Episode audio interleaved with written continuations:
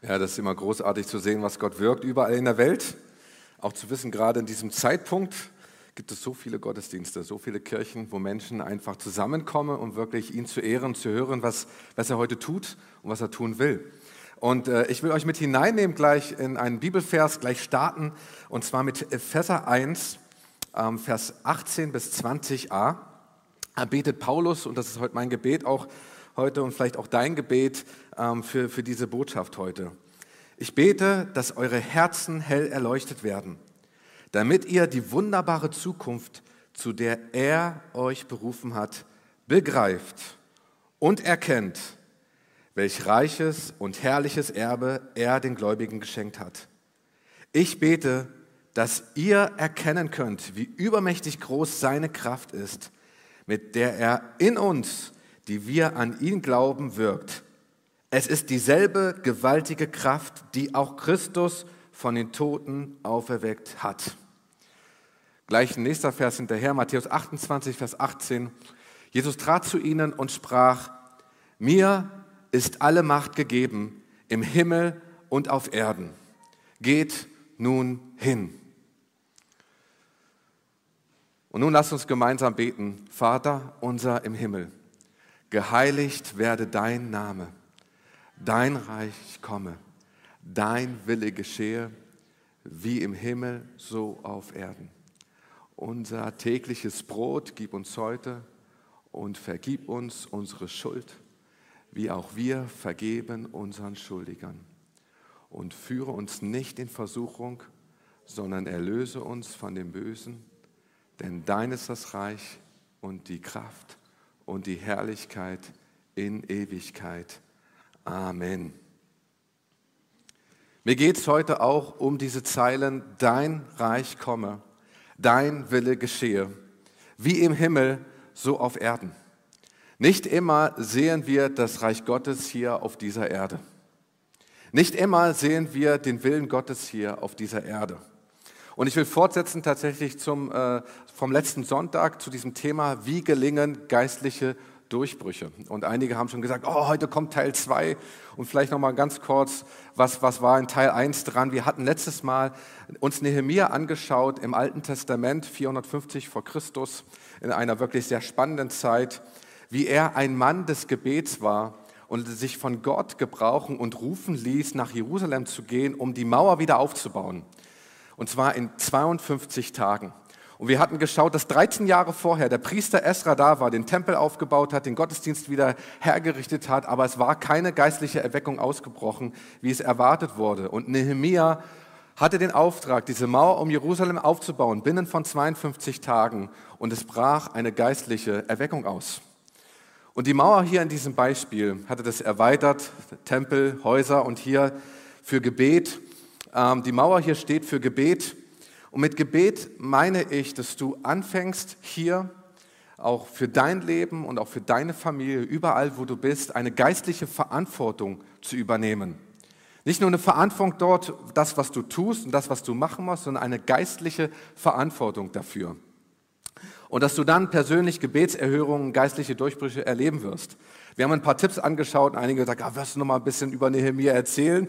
Nein, hör dir die Predigt tatsächlich vom letzten Mal an, da kannst du es einfach noch mal verfolgen und ich will da fortsetzen, weil ich, ich bin so davon überzeugt, dass Gott uns eine göttliche Autorität, eine himmlische Autorität gegeben hat, dessen Ausmaß wir überhaupt noch gar nicht ergriffen haben.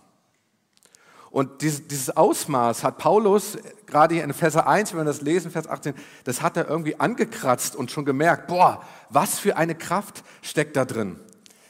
Es ist Gottes Wille, dass sein Himmel hier auf diese Erde kommt. Oder? Die Frage ist, lässt du dich rufen? Lässt du dich dazu rufen? Wirst du diesen Ruf hören? Ähm, bist du bereit, diese geistliche Verantwortung zu übernehmen? Und wir alle kennen Situationen, äh, in denen wir drinstecken ähm, und, und wir merken und sie uns fragen, tun wir den Willen Gottes oder tun wir ihn nicht? Nutze ich die Chance, die ich jetzt gerade habe, ja, oder lasse ich sie vorbeigehen? Und wir haben gewisse Chancen hier, diesen Himmel auf diese Erde zu bringen. Und ich kann mich erinnern an einen äh, freien Montagmorgen, als ich im Auto unterwegs war ähm, und gerade etwas abgeholt hatte. Mein Auto war voll und ich hatte meinen Blinker rechts gesetzt und stand an der roten Ampel. Als mein Blick links schweifte und ich sah einen Bikeshop. Und Gott spricht zu mir in diesem Augenblick, du gehst jetzt dorthin, zu diesem Bikeshop. Und so, ich habe gedacht, okay, ich brauche jetzt ein E-Bike und so, aber eigentlich hatte ich schon ein E-Bike ausgesucht in einem anderen Shop und wollte das eigentlich unbedingt kaufen und hatte gar keinen Bock eigentlich, wollte, hatte schon im Kopf überlegt, was ich jetzt noch mache mit meinem freien Montag. Und Gott sagt, du gehst dahin. Da sage ich, okay, Blinker auf die linke Seite gesetzt.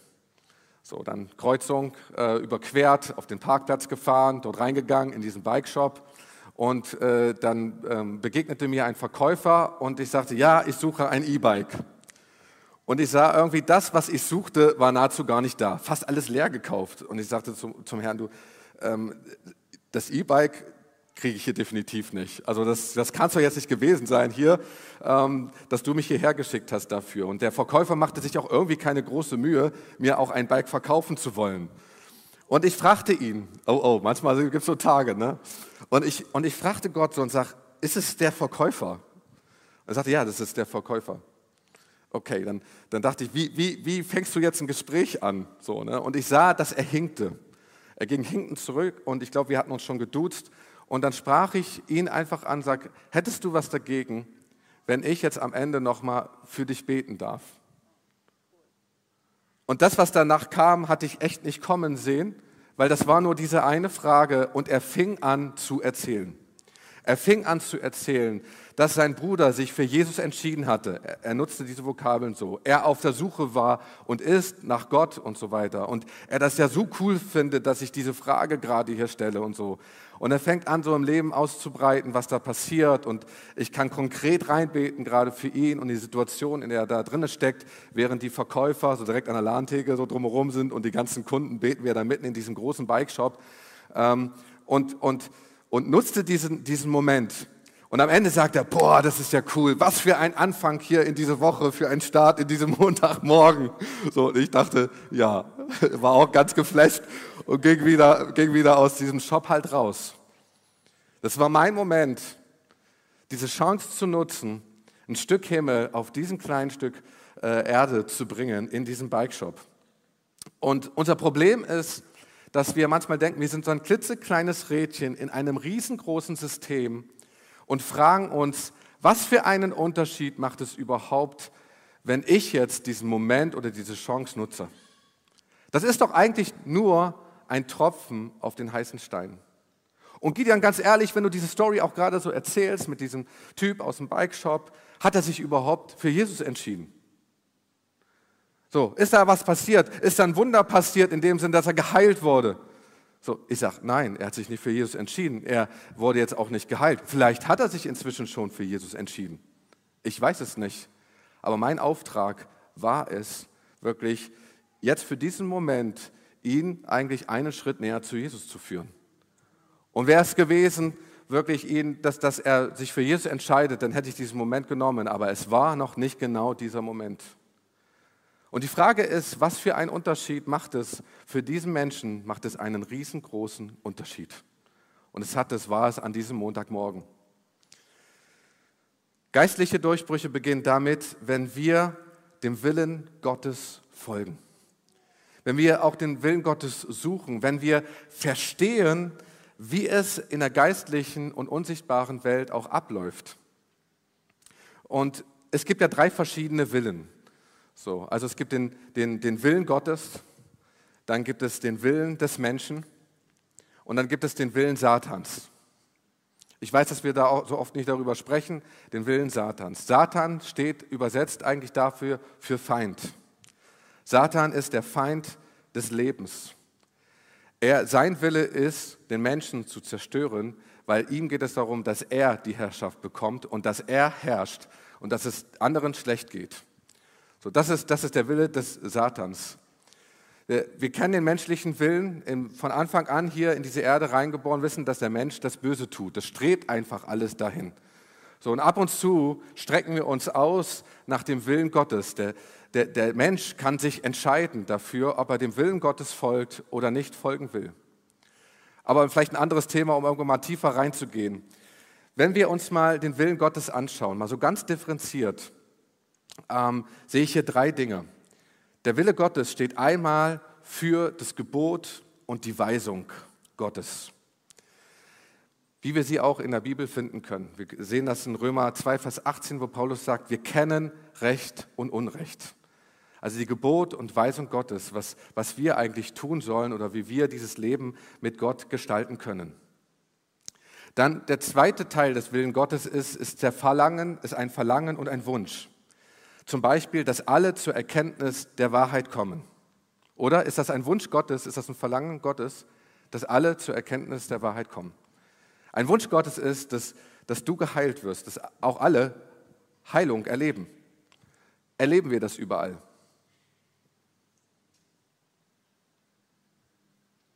Wir trauen uns manchmal gar nicht über diese Frage nachzudenken, aber das ist ein Teil von diesem Willen Gottes. Und nun komme ich zu diesem dritten Teil, wenn man das differenziert betrachtet, dem Willen Gottes, ähm, kann sich auch auf das nämlich beziehen, was Gott zulässt. Dass, dass etwas geschieht, also dass er zulässt, dass etwas geschieht, das er weder verursacht hat, geschweige, geschweige denn noch sich wünscht. Das sehen wir hier auch auf dieser Erde. Ähm, vieles, was in der Welt geschieht, ähm, passiert nicht in dem Willen Gottes. Das läuft sogar ganz gegensätzlich gegen das, was wir, was wir so uns sogar vorstellen. Gott schickt auch kein Unheil. Das ist ganz wichtig zu verstehen, indem, äh, wenn wir einfach dem Willen Gottes auch folgen wollen. Und ich will euch mit hineinführen, weil ich will gerade jetzt so einen Satz sagen, bereite euch auf etwas vor, das wir verstehen müssen, um geistliche Durchbrüche tatsächlich, dass sie gelingen in unserem Leben. Und dieser Satz, der mag jetzt etwas falsch klingen. Und ich will dich einladen, da wo du bist, auch vielleicht zu Hause gerade, dass wenn ich diesen Satz gesagt habe, gib mir fünf Minuten, das einfach zu erklären. Jetzt nicht die beste Zeit, auf Toilette zu gehen. Wenn du es gerade spürst, unterdrück es gerade, ja, und hör mir wirklich zu Ende zu, was das bedeutet. Weil wenn wir das verstanden haben, ähm, ja, dann, dann kann ein Durchbruch passieren. Und zwar will, will ich einfach ausdrücken und das sagen, Gott regiert nicht überall hier in dieser Welt. Gott regiert nicht überall hier in dieser Welt. Und ich weiß, das haut jetzt irgendwie einige um und sagen, boah, jetzt haben wir das vielleicht vorhin noch irgendwie gesungen. Ich erkläre das gleich, was ich damit äh, meine. Ähm, aber allein die Tatsache, denken wir mal darüber nach, was diese Woche passiert ist. Wer hat zum Beispiel gelogen? Du musst jetzt nicht die Hand heben. Oder irgendetwas getan, was nicht dem Willen Gottes entspricht. Denk mal darüber nach, ganz kurz. Das zeigt doch in diesem Augenblick, Gott regierte dort doch nicht 100 Prozent in deinem Leben, oder? Es mag vielleicht, es mag dein eigener Wille gewesen sein, aber es mag nicht der Wille Gottes gewesen sein, dem du gerade gefolgt bist. Sei es Momente, wo Gott dich ruft und du sagt hast, boah, das, das mache ich nicht. Auch ganz bewusst mit einer Entscheidung von deinem menschlichen Willen sagen, das mache ich nicht, ich entscheide mich dagegen. Nicht überall, wo, wo ich bin, Pastor Gideon, geschieht immer 100 Prozent Gottes Willen. Oh Mann, wer hätte das jetzt gedacht? Wo Gott zu mir spricht und es gibt Momente, und die gibt es sehr oft in meinem Leben, wo ich sage, sorry Herr, dass ich nicht nach deinem Willen gehandelt habe. Ich bitte echt um Vergebung und bete, dass du ganz neu wirklich reinkommst in mein Leben und treff wieder neu eine Entscheidung, sag 100 Prozent sollst du über meinem Leben stehen. Oder schauen wir in die Ukraine mit all dem Leid. Und wir haben so viel dafür gebetet. Wir haben auch die Bilder gesehen dort. Die Frage ist, regiert Gott da? Ist das Gottes Wille? Dass das dort passiert. Unsäglicher Krieg, unsägliches Leid. Ich sage, das ist nicht Gottes Wille. Es ist nicht Gottes Wille, dass wir Krieg erleben hier auf dieser Erde. Es ist nicht Gottes Wille, dass Menschen so leiden müssen. Und dass Menschen irgendwie auch sinnlos sterben. Und ich kann dir sagen, das ist nicht Gottes Wille, es ist nicht der Himmel hier auf dieser Erde, sondern im Gegenteil, es ist die Hölle. Und wir trauen uns das manchmal gar nicht zu sagen, aber die Hölle ist die Abwesenheit Gottes, wenn Gott nicht da ist. Der Himmel ist die Anwesenheit Gottes, wenn Gott da ist. Aber die Hölle ist genau das Gegenteil, die Abwesenheit ähm, Gottes. Und ganz ehrlich, die erleben wir hier auch auf dieser Erde. Wenn wir sagen, das ist die Hölle auf dieser Erde, nur mit einem Unterschied, dass Gott noch irgendwie eingreifen kann in diese Situation. Das ist später anders in Ewigkeit, wenn wir gestorben sind, wenn die Zeit hier auf dieser Erde für uns und insgesamt zu Ende ist in Ewigkeit, dann ist die Hölle ein Ort, wo Gott nicht da ist und auch nicht eingreifen wird.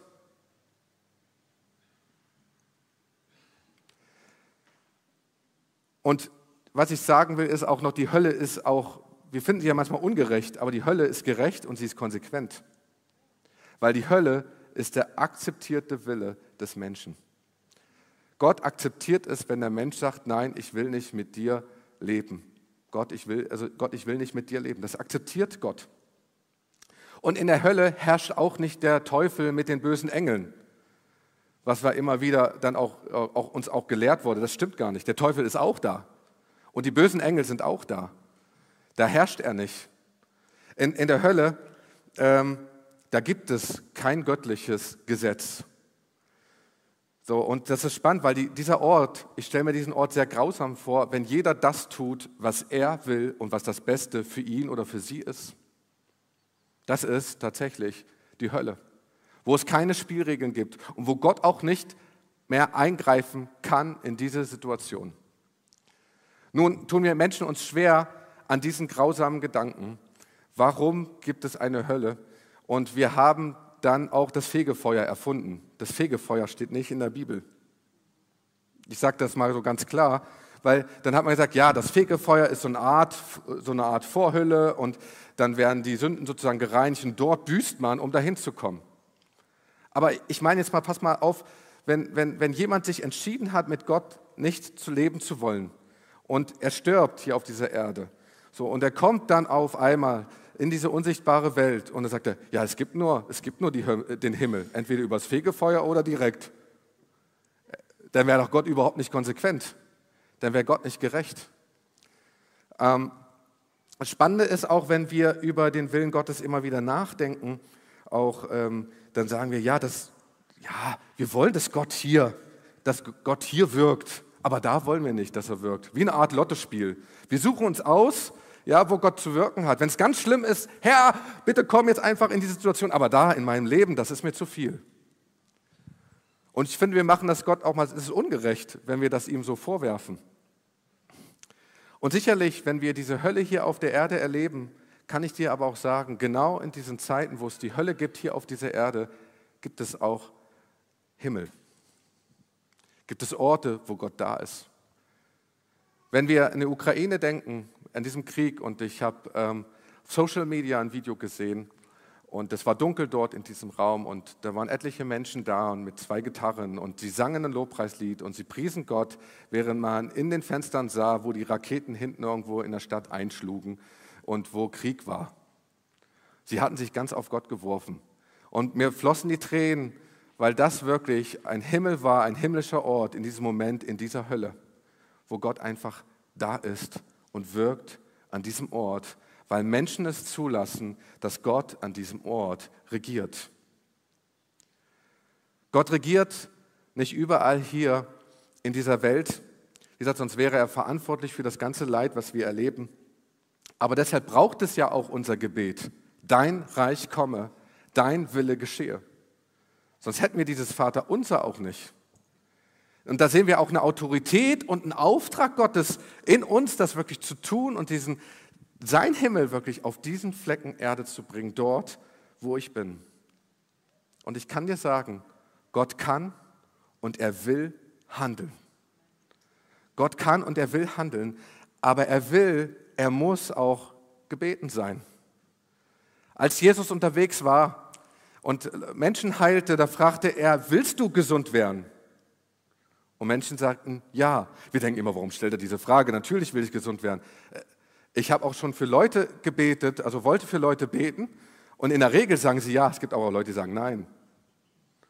So, und Jesus hat gefragt, und das ist auch immer, er fragt uns. Er gibt die Autorität, uns etwas zu tun hier auf dieser Erde.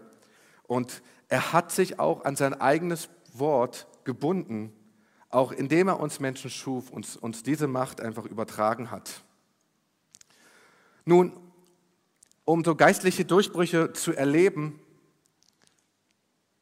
müssen wir die von uns, also von Gott, von uns, das ist lustig, wenn ich manchmal so Sätze formuliere, dann müssen unsere von Gott gegebene Autorität, dann müssen wir die ergreifen.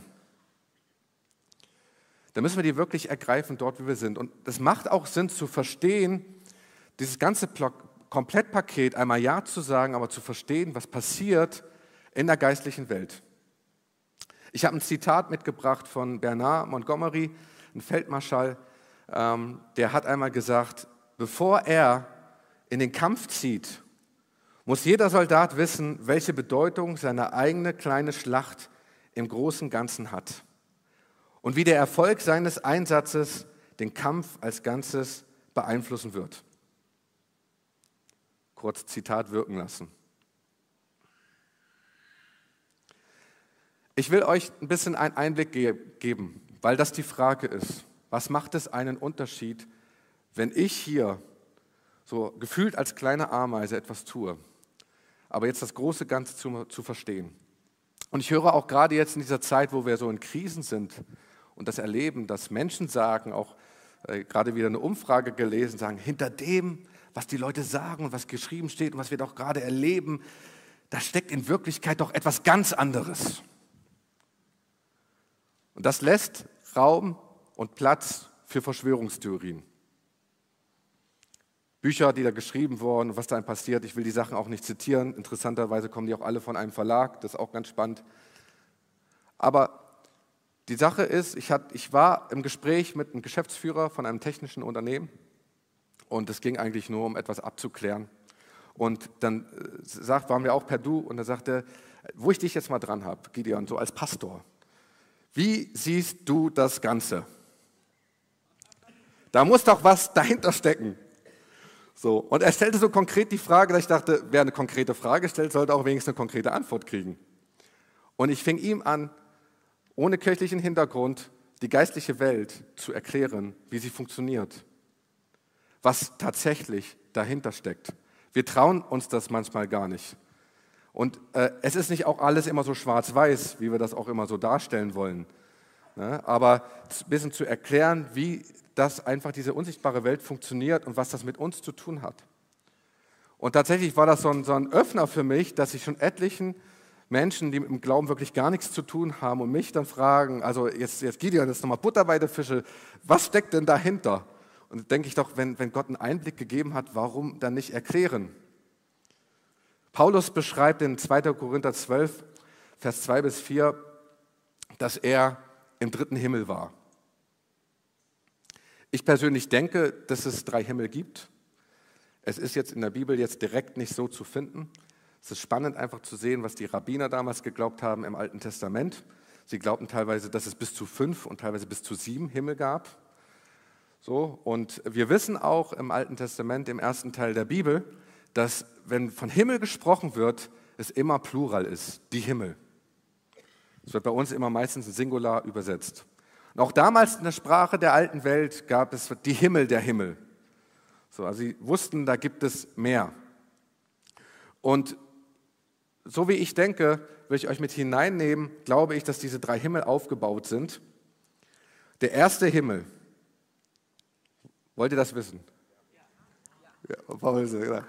Paul, das wissen sehr gut. Sonst hätte ich das übersprungen. Das wäre jetzt deine Chance gewesen. Ne? Der erste Himmel ist all das, was wir sehen. Gerade der Stuhl, auf dem du sitzt, der ist real, oder? Das wäre sonst ganz schlimm, wenn das nicht so wäre. Ne? Oder gerade auf dem Sofa, wo du sitzt zu Hause. Das ist real. Alles, was einfach sichtbar ist. Bäume, Straßen, Menschen, das, was wir sehen. Himmel, Wolken, auch Atmosphäre in diesem Sinne, das ist das alles, was wir sehen, das ist der erste Himmel. Der zweite Himmel ist der Raum des Geistes. Da findet der unsichtbare Kampf statt. Auch dämonische Mächte sind dort in diesem zweiten Himmel. So, auch Engel des Lichts sind auch in diesem zweiten Himmel. Wenn wir reinschauen in eine Geschichte von Daniel, Kapitel 10, Vers 12, Da wissen wir, Daniel war auch ein Mann des Gebets, übrigens neben äh, Nehemia auch, wird er direkt aufgeführt. Daniel, ein Mann des Gebets, der fing an zu beten und zu fasten. Und offensichtlich passierte nichts. Aber er hörte nicht auf zu beten und zu fasten. Und nach 21 Tagen kommt, kommt ein Engel und begegnet ihm und erzählt diese kleine Story. Er sagt, an dem Moment an, wo du angefangen hast zu beten, war ich unterwegs, aber ich wurde aufgehalten. Ich war noch gerade im Kampf und habe es jetzt gerade geschafft. So, ne? Gerne mal nachlesen, äh, Daniel Kapitel 10, Vers 12 und vielleicht sogar noch ein Kapitel vorher oder das ganze Buch, wie du auch magst. Sehr spannend, einfach zu lesen. Ähm, aber was wir, was wir merken ist, da ist ein unsichtbarer Kampf. Und unsere Gebete gehen nicht bis an die Decke, sie werden tatsächlich gehört. Und wie schade ist es manchmal, dass wir, stell dir vor, Daniel hätte am 20. Tag aufgehört. Bitter wäre das gewesen. Aber er hat durchgehalten, gebetet und gefastet. Ne? Und, und diese Autorität auch mit in Anspruch genommen, diese geistliche Verantwortung, die er da einfach hatte. Anna mal ein bisschen mehr. Dann der dritte Himmel ist dort, wo Gott wohnt. Auch gerade im Alten Testament oder bei den Rabbinern hat man das bewusst als Paradies bezeichnet. Das ist die oberste Sphäre, die absolute Herrlichkeit, der offene Himmel.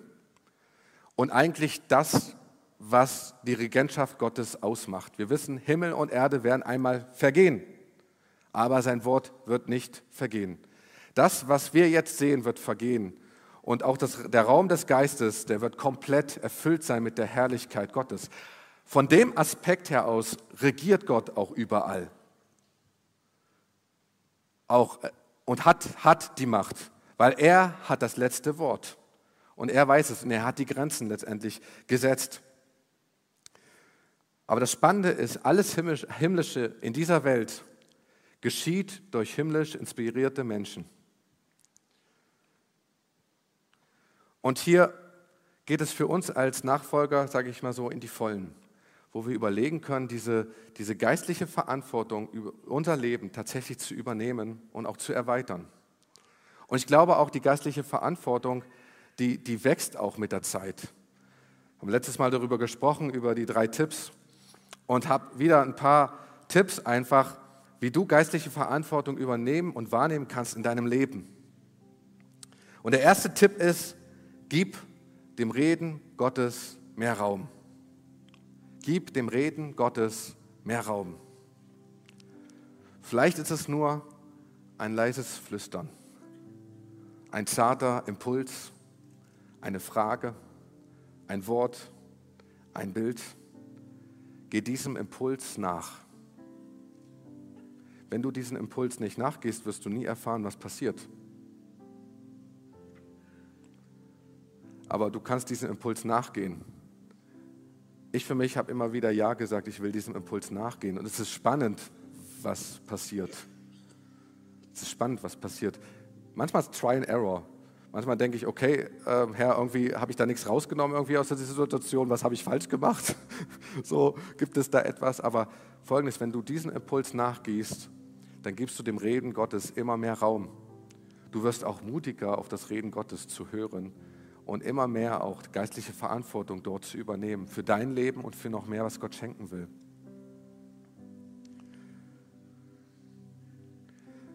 Wenn du dem Reden Gottes Raum gibst, dann halte auch die Augen offen. Es ist gut mit geschlossenen Augen zu beten, aber es ist gut auch mit offenen, geöffneten Augen zu beten.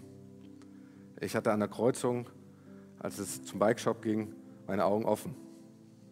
Wäre sonst schlimm, sonst müsste ständig in meinem Auto stehen, Achtung, Pastor mit geschlossenen Augen fährt durch Kassel. Aber zu sehen auch, was Gott einfach tun will in diesem Augenblick ja, und, und zu sehen, wo, das, wo es hinführt, was auch passiert. Vielleicht auch das, was im unsichtbaren Raum passiert, auch manchmal zeigt es uns Gott durch Zeichen, wo wir merken, boah, da passiert etwas. Weil ich glaube auch, alles, was wir hier auf dieser Erde erleben, passiert vorher in der unsichtbaren Welt und ist ein Abbild dessen, was in der unsichtbaren Welt passiert. Zweiter Tipp ist, bete gemeinsam für Anliegen. Wir hatten ja letztes Mal über die drei Ebenen gesprochen, auch persönlich Verantwortung zu übernehmen, auch persönlich im Gebet und dann dahingehend auch zu wachsen. aber ganz kurz zu gucken, hey, von meiner ganzen Latte von Gebetsanliegen, wo will ich Menschen mit hineinnehmen, die gemeinsam beten für mich, für dieses Anliegen? Sei es meine Kleingruppe, sei es im Gottesdienst oder im Powerabend oder mit einer Freundin oder mit, mit meinem Ehepartner, zu sagen, ich nehme diese Anliegen ganz bewusst rein, die wir gemeinsam einfach vor Gott bringen wollen. Da liegt einfach eine richtig besondere Kraft. Ja, wenn wir gemeinsam für unsere Kinder beten, ja, ist das etwas ganz Besonderes. Der dritte Tipp ist, übertrage Bibelstellen oder Bibelverse auf deine Situation. Was meine ich damit? Es gibt Bibelstellen oder Gebete oder Dinge, die dich im Leben ansprechen und genau auf deine Situation passen. Und ich mache das so, weil das Wort Gottes, wenn ich weiß, das gilt für mich und er hat für mich gesprochen, ja, dann, dann nehme ich das bewusst auf meine Situation und bete das auch aus, als würde das mich betreffen. Beispiel Psalm 91 ist viel in einer Du-Form ähm, formuliert. Ne? Er wird dich begleiten. Ne? Fürchte dich nicht vor den Angriffen der Nacht und habe keine Angst vor den Gefahren des Tages. Da bete ich dann, ich fürchte mich nicht vor den Angriffen. Ja? Dann heißt es ja, tausend fallen zu deiner Rechten, tausend fallen zu deiner Linken. Also bete ich, tausend fallen zu meiner Linken, tausend fallen zu meiner Rechten. Mich wird es nicht treffen. Und spreche das ganz bewusst aus über mein Leben. Schreib dir diese Bibelverse auf und formuliere sie, auch wenn Gott dich persönlich meint, sagst, was bedeutet das wirklich für mein Leben und diese Autorität, diese geistliche Verantwortung wahrzunehmen. Weil wir erleben auch geistliche Durchbrüche, wenn wir dem Wort Gottes die Herrschaft geben, auch über unser Leben. Und das passiert auch, indem wir Verse auch auswendig lernen. Kann ich einfach nur Mut machen. Verse auswendig lernen, mit hineinnehmen, das Beten. Und passiert etwas, das sich eine Kraft entfaltet. Ich denke auch gerade an ein Beispiel, ähm, als wir unsere Kids in den Kindergarten gegeben hatten. Und ich weiß gar nicht, wenn du äh, Elternteil bist und gibst dein Kind in den Kindergarten, da gibt es, zumindest dort, wo ich immer war, ein Board und da wird aufgelistet, welche ganzen Krankheiten gerade dort ausgebrochen sind. So. Und du denkst immer so, Mann, oh Mann, Magen-Darm ist wieder da, ne? Hand, Mund, Fuß, Übrigens, meine Kids haben es nicht gekriegt, aber ich habe es gekriegt, eine Kinderkrankheit. Irgendwann mal, andere Story. So. Und, und ich weiß noch, wie, wie, wie meine Frau Nina nach Hause kam und sagt, das wird unsere Kinder nicht treffen. Weil du kannst reingehen und denken, oh Gott, oh Gott, oh Gott, bloß nicht mein Kind. Ne? So, aber du kannst sagen, es wird mein Kind nicht treffen. Ich nehme dieses Wort äh, ein und nehme das sozusagen auch als, als geistliche Autorität wahr ja, und bete das über und spreche das über meine Kinder aus. Andere haben gesagt über unsere Kinder, oh, die werden ja lange nicht so krank wie, wie andere Kinder. Dann merkt man, dass Gott wirkt. Uns ist das gar nicht so aufgefallen. In Baunatal war das sogar so, da musste ich immer, glaube ich, unten warten. Ich weiß gar nicht warum. Irgendwie musste unser Sohn immer, wurde runtergebracht, ich musste unten warten. Ich stand immer vor diesem Board. Und dann habe ich gedacht, Herr, Challenge, ich übernehme mal die Autorität über den ganzen Kindergarten. Ja. Und, und ich bete jetzt für die Sachen und habe das einzeln rausgenommen. Das wird jetzt hier aufhören. So, ne? Und tatsächlich, es wurde weniger. Irgendwann ging ich rein, kein Blatt hing mehr da. So, aber es ist etwas, wenn Gott was tut. Und ich, ich sage dir, mach es nicht gleich für den Kindergarten, wenn du es nicht für deine eigene Familie angefangen hast zu, zu tun. Fang in kleinem Rahmen an. Und wo Gott dann spricht, uns hinführt. In Autorität zu beten und ähm, die zwei Minuten nehme ich mir doch noch. Ähm, und, dann, und dann bitten wir einfach nicht, Herr, bitte, bitte, Herr, tu das bitte. So beten wir manchmal. Gott will und Gott kann. Er will das tun und er kann das tun. Und wenn er dir Autorität gegeben hat, dann sprichst du aus, dass Dinge passieren. Dann sagst du, Herr, ich spreche Sieg aus über mein Haus und über meine Familie. Es wird nichts passieren. Es wird kein Unheil passieren. Du kannst beten, kannst sagen, bitte, bitte, Herr, guck, dass bitte kein Unheil passiert über mein Haus. Ich will mich nicht lustig machen über, über diejenigen, die so beten. Aber wenn du die Autorität ergriffen hast, betest du anders und wirst du mutiger. Und ganz ehrlich, ich habe auch mal so gebetet. Und dann habe ich die anderen Leute gehört, wie sie so beten in Autorität und, und auch zu befehlen. weil wenn Gott ein Wort sprach, es werde Licht und es wurde, ja, und er uns diese Autorität gegeben hat, ja, dann passiert ja auch etwas. Das heißt, ich kann Dinge sprechen und es kann geschehen. Dann fing ich am Anfang an, auch falsch zu beten, dass ich Gott anfing zu befehlen. Das ist nicht richtig. Wir befehlen Gott nicht und sagen, was er zu tun hat, weil Gott ist Gott und, und er regiert. So, ne? Aber wir können über Dinge aussprechen und Gutes über Menschen aussprechen. Das ist das, was, was, was er will. Alles Himmlische in dieser Welt geschieht durch himmlisch inspirierte Menschen. Matthäus 28, Vers 18, Jesus trat zu ihnen und sprach, mir ist alle Macht gegeben im Himmel und auf Erden, geht nun hin. Wer will das tun? Wer will nun hingehen? Und die Frage ist, willst du wieder neu der Aufforderung Jesu folgen? Hinzugehen, die geistliche Verantwortung für dein Leben wahrzunehmen, ein Stück Himmel, seines Himmels auf diese Erde zu bringen. Und ich will dich auch fragen, wo regiert Gott noch nicht in deinem Leben? Wo hast du ihm ganz bewusst keinen Zutritt gelassen? Und vielleicht auch in den letzten Tagen, letzten Wochen oder vielleicht ist es auch schon ein Dauerbrenner bei dir. Und ich will, dass wir einfach die Augen schließen und du darüber nachdenkst und Gott einfach eine Antwort gibst. Ganz konkret auch in deine Situation, in dein Leben hinein. Wo regiert Gott noch nicht in meinem Leben? Und wo bin ich bereit, dass er ganz neu in mein Leben hineinkommt?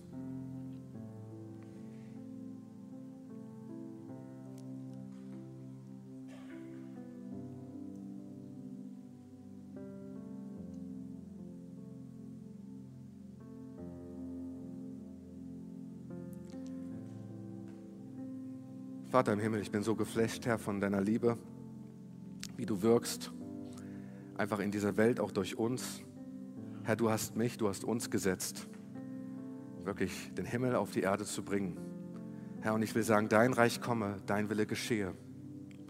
Und ich bete gerade für jeden Einzelnen hier in diesem Raum und online, für alle, die dabei sind, dass wir ganz neu erfahren, wie du in unserem Leben regieren willst was du tun willst. Herr, für alle, die sich gerade jetzt danach ausstrecken, mehr von deinem Wirken zu erfahren und mehr Raum, dir mehr Raum zu geben, deinem Reden.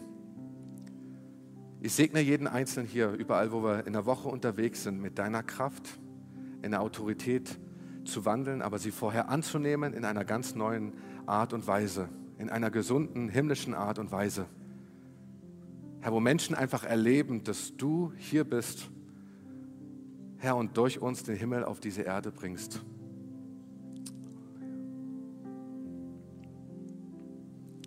Und gerade diesen Moment will ich nehmen, wo du an deinem Platz sitzt, vielleicht noch Augen geschlossen hast. Ich will dich einladen, die Liebe Gottes zu erfahren und zu begegnen, wenn du es noch nie erfahren hast in deinem Leben. Wenn du gerade gehört hast, dass, boah, das ist ja krass, was dieser Gott tut, auch in meinem Leben. Er hat nur Gutes im Sinn und er will auch in deinem Leben regieren. Und wenn du diese Entscheidung noch nie in deinem Leben getroffen hast, dass du sagst, Herr, ich will diesen ersten riesengroßen Schritt gehen, komm du in mein Leben hinein und regiere du. Und Gott lädt dich ein, das gerade jetzt in diesem Moment zu tun. Dann zeig das ganz kurz mit deinem Handzeichen und ich will dich einladen für ein Gebet. Sag, Herr, ich entscheide mich jetzt dass du regierst. Mein allererster Schritt. Einfach ein kurzes Handzeichen, damit ich das sehen kann. Dankeschön, Dankeschön. Vielen Dank. Vielen Dank. Lass uns gemeinsam aufstehen. Und ich lade dich ein, wo du dich gemeldet hast, das Gebet jetzt ganz bewusst auch nachzusprechen. Und wir als Kirche sprechen das mit, um dich zu unterstützen weil es etwas, da liegt wirklich Kraft darin, diesen ersten großen Schritt. Sprich es aus und sag, Jesus, ich komme jetzt zu dir. Danke, dass du für mich gekommen bist. Ich bringe dir all meine Fehler. Bitte schenke mir die Vergebung meiner Schuld. Ich übergebe dir heute mein Leben.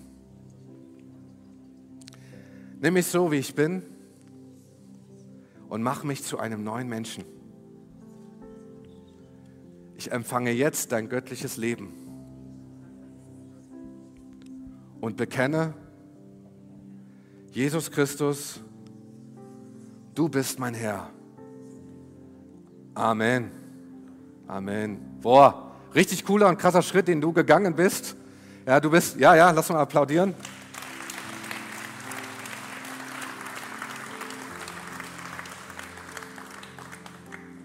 In, in, der, in der Bibel heißt es, du bist gerade hinübergegangen in den Himmel, gerade jetzt. Und ich will dich einladen, wenn du dieses Gebet gesprochen hast, komm direkt auch nach diesem Gottesdienst unbedingt auf uns zu. Wir wollen einfach mit dir beten. Amen.